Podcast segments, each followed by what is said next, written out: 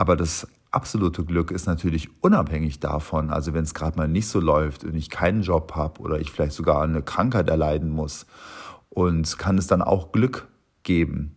Und da ist natürlich, wenn du einen Glauben hast, und ich würde mal sagen, das ist auch nicht nur der Buddhismus, sondern wenn du überhaupt einen tiefen Glauben hast, egal welcher Glaubensrichtung du angehörst, ne, dann erfährt man das natürlich, dass in dem Glauben, in der Praxis, in der Auseinandersetzung mit sich selbst dann eben auch in jedem Schicksalsschlag oder in jeder mieslichen Lage auch ähm, ja, Vertrauen steckt und Zuversicht. Und ähm, trotzdem irgendwie, man kann trotzdem glücklich sein, auch wenn es vielleicht gerade schlecht läuft.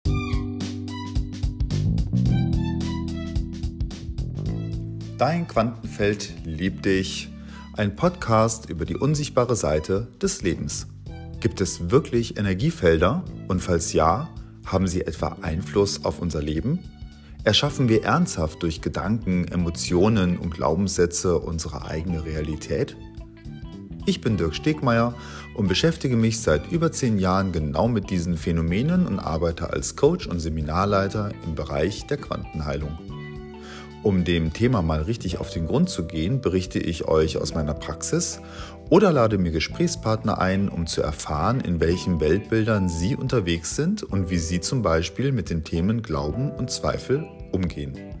Los geht's!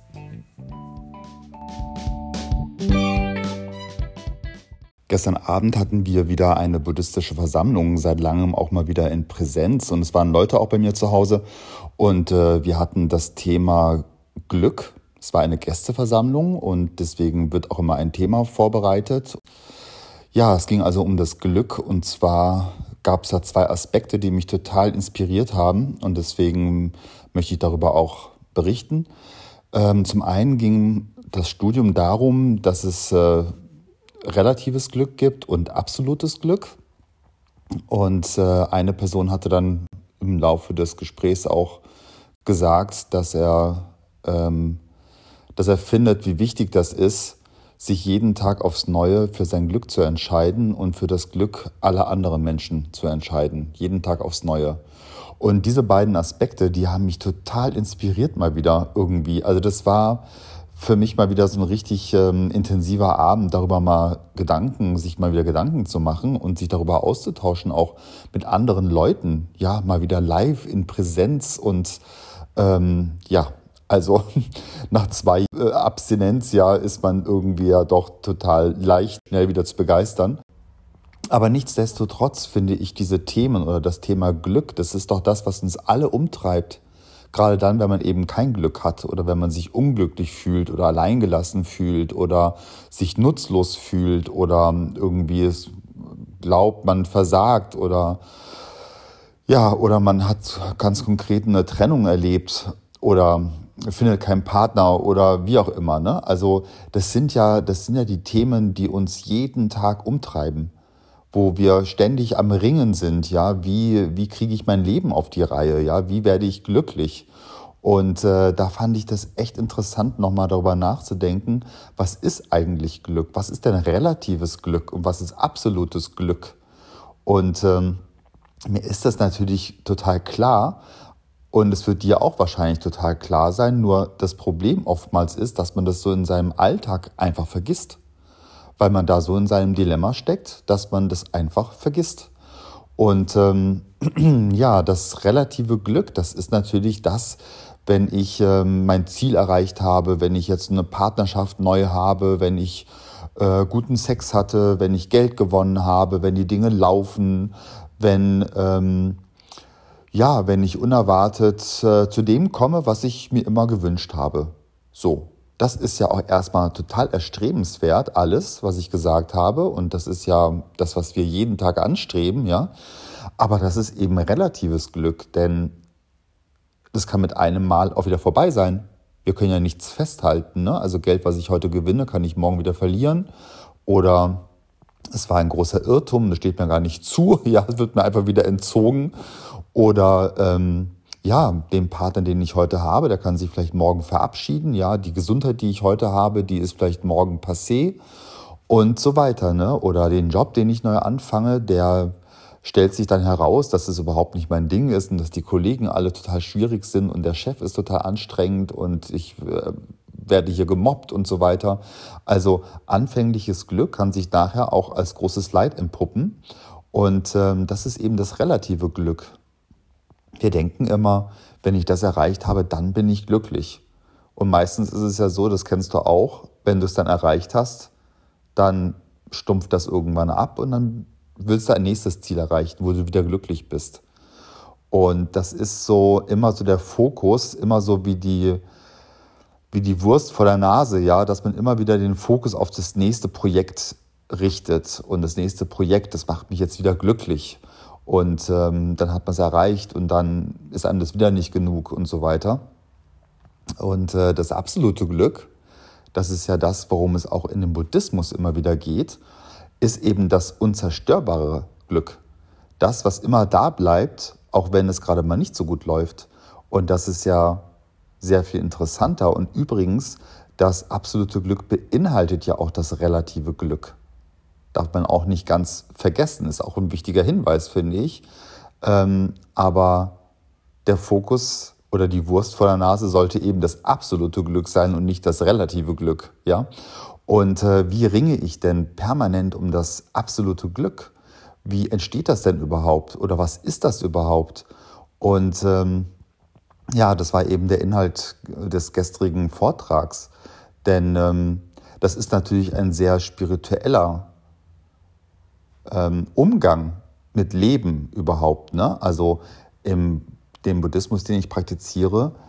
Äh, und eine Person hat es dann ganz, ganz konkret gesagt, das absolute Glück ist im Prinzip, sich seiner Buddhaschaft bewusst zu sein und zu wissen, dass mein Feld oder meine Buddhaschaft unzerstörbar ist, existiert für alle Ewigkeit.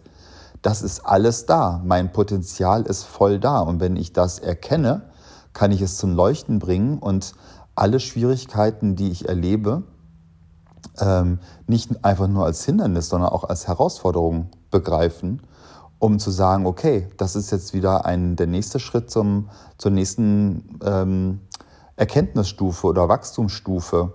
Ne? Also aus der Opferposition quasi rausgehen und in die Schöpferrolle zu kommen. Und das absolute Glück ist, äh, kreiere ich mir natürlich durch die, also in meinem Fall, in meiner buddhistischen Praxis natürlich durch das Chanten von Namyo Rengekyo. Das ist jetzt, wäre jetzt mein Weg und sicherlich gibt es da viele Wege. Das ist jetzt mein Hinweis darauf, wie ich das jetzt ähm, hervorbringe.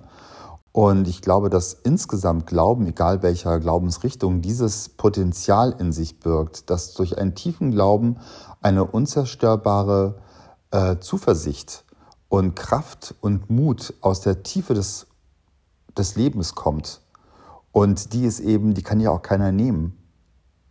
Ja, also und äh, das ist ähm, und das ist das, was wir anstreben sollten. Und da komme ich jetzt auch noch mal auf den zweiten Hinweis, äh, den ich vorhin auch schon angesprochen hatte, nämlich äh, wie wichtig es ist, dass man sich jeden Tag neu entscheidet für das eigene Glück, also das unzerstörbare Glück oder das ähm, dauerhaft und äh, das Glück der anderen. Und da liegt eigentlich der Schlüssel, finde ich, in der Aussage. Die hat mich deswegen auch total nochmal ja, inspiriert, weil ich mir immer denke, okay, weißt du, wir legen immer unsere Aufmerksamkeit auf unser Glück. Ja, ich will das und das erreichen, habe ich ja vorhin schon gesagt. Das ist natürlich ein sehr egoistisches Verhalten, was auch nicht äh, ungerechtfertigt ist. Natürlich geht es um mein Glück, es geht um meine Gesundheit, es geht um mein Leben, es geht um meinen Wohlstand und ähm, so weiter.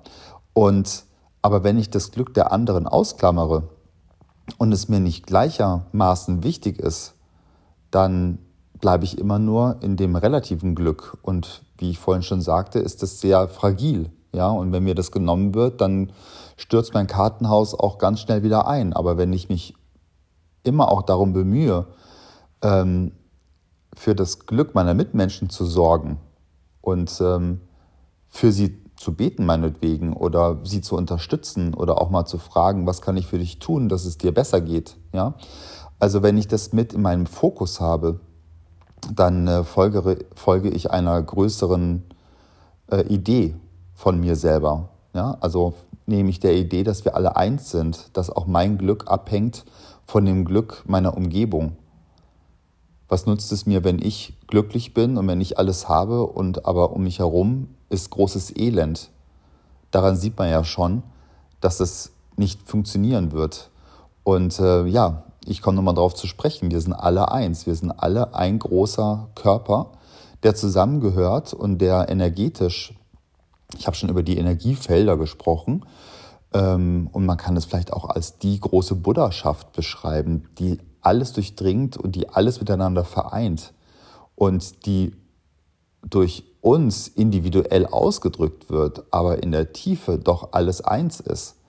Und also ich persönlich finde das immer einen sehr hilfreichen ähm, Gedanken, gerade wenn man vielleicht Single ist, ja, oder wenn man sich gerade alleine fühlt oder vernachlässigt fühlt oder ähm, ja, es einem nicht so gut geht, dann finde ich den Gedanken hilfreich, dass wir doch in der Tiefe alle eins sind und dass ich ähm, gerade wenn ich dieses Thema überwinde, im Fall von Buddhismus quasi mich da durchchante und äh, tiefe Ursachen setze, um das transformieren zu können, dieses Leiden, dass es dann wieder ein großer äh, Beitrag ist für das spirituelle Wachstum der Gemeinschaft. Diese Ausübung führt durch mich und durch das Praktizieren von Namyo Renge Kyo im Kollektiven zu Frieden. Ne? Also das ist ähm, ja ähm, ja, ist ein sehr spiritueller Gedanke, möchte ich jetzt auch gar nicht zu sehr darauf rumreiten und darauf eingehen. Es reicht schon, wenn wir an dem Thema Glück mal äh, bleiben, ja. Und ähm, also wie gesagt, ich fand das total inspirierend, gerade dann, wenn man selber mal wieder so ein bisschen rausfällt und sich denkt irgendwie, ja, was mache ich hier eigentlich und so und sich so nur um sich selber kreist, ist es sehr hilfreich, einfach mal wieder den Fokus zu erweitern und ähm, mal wieder so eine, eine andere Dimension einzunehmen, eine spirituellere Dimension einzunehmen für das, was ist überhaupt Leben, wer bin ich überhaupt, was will ich überhaupt. Also ich kreise hier nur um mein kleinen, kleinen Problem und, ähm, äh, und gleichzeitig ist es auch ein Teil deiner Realität. Also das dürfen wir natürlich auch, ne? aber insgesamt den Fokus zu haben auf, ähm, auf das absolute Glück und auf das spirituelle Wachstum auch der Gemeinschaft.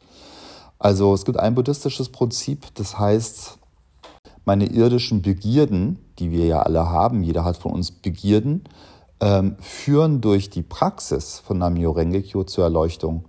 Und äh, ich finde das einen ganz wichtigen Hinweis, weil na, es gibt ja auch unterschiedliche buddhistische Richtungen. Die einen sagen, du musst nur alle Begierden loslassen, dich unter den Yogi-Baum setzen und dann bist du erleuchtet irgendwann kommt die Erleuchtung über dich. Und in der spirituellen Praxis geht es eben darum, nein, gerade weil ich Mensch bin, gerade weil ich materialisiert bin, ich habe das schon mal gesagt im letzten, in der letzten Folge, ja, also ich bin ein geistiges Wesen, ein Geistkörper, ein spiritueller Körper, der sich für eine Zeit auf dieser Welt inkarniert hat, materialisiert hat. Und Materie sind eben auch meine Begierden. Und wenn ich diese Begierden annehme und mir diese überhaupt erstmal bewusst werde, was sind meine Begierden, also, ne, also das alles mal ganz konkret ähm, ja, anzunehmen. Was will ich eigentlich und dafür zu gehen? Das ist jetzt das Klein-Klein eigentlich, ja.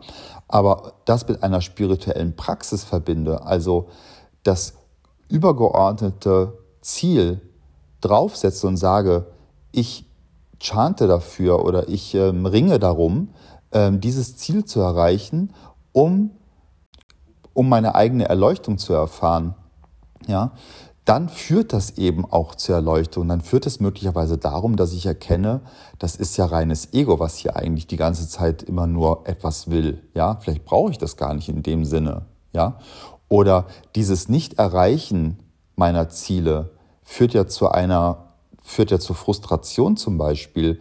Und diese Frustration ist ja ein Teil meiner selbst, die sich ausdrücken will, die ja bereits da ist.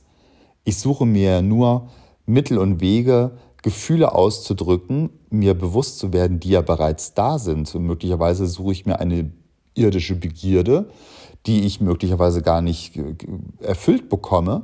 um auch eine, um auch meine Energien, meine Emotionen zu diesem Thema bewusst zu werden. Wenn ich es aber schaffe, durch die Praxis und ja, also durch, durch ein, ein ähm, größeres spirituelles Verständnis, das zu erlösen, dann äh, schaffe ich in mir große Dankbarkeit, einen großen Frieden und eben das unzerstörbare Glück.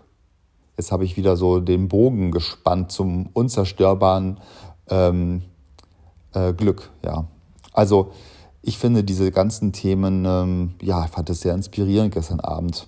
Und äh, vor allem auch deswegen, weil wir wieder mal zusammen gechantet haben. Und dann ist natürlich auch der Klang ganz anders, als wenn wir uns über Zoom treffen. Und ähm, das ist schon eine, der Raum füllt sich an mit, mit Schwingung, ja. Und ich habe schon darüber gesprochen, wir sind Schwingung und es hat sofort eine, einen Impact auf meinen Resonanzkörper gehabt und ich war ähm, ganz beseelt. Ja, das wollte ich mit dir teilen und ähm, freue mich aufs nächste Mal, wenn du wieder zuschaltest und ähm, ja, wenn es weiter um die Themen Spiritualität und ähm, die Quantengesetze und Quantenheilung und so weiter geht. Bis dahin.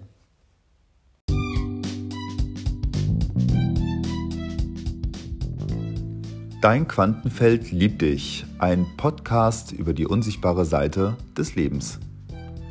Wenn du noch Fragen an mich hast, dann schreib mir doch einfach eine E-Mail unter info at dirkstegmeier.de. Das Stegmeier schreibt man mit EY, ER. Und alle weiteren Informationen findest du auch rund um das Thema auf meiner Homepage unter www.dirkstegmeier.de. Bei Instagram bin ich auch unterwegs unter matrix.quantenheilung. Nein, Quantenheilung.matrix. So rum, da wird ein Schuh draus.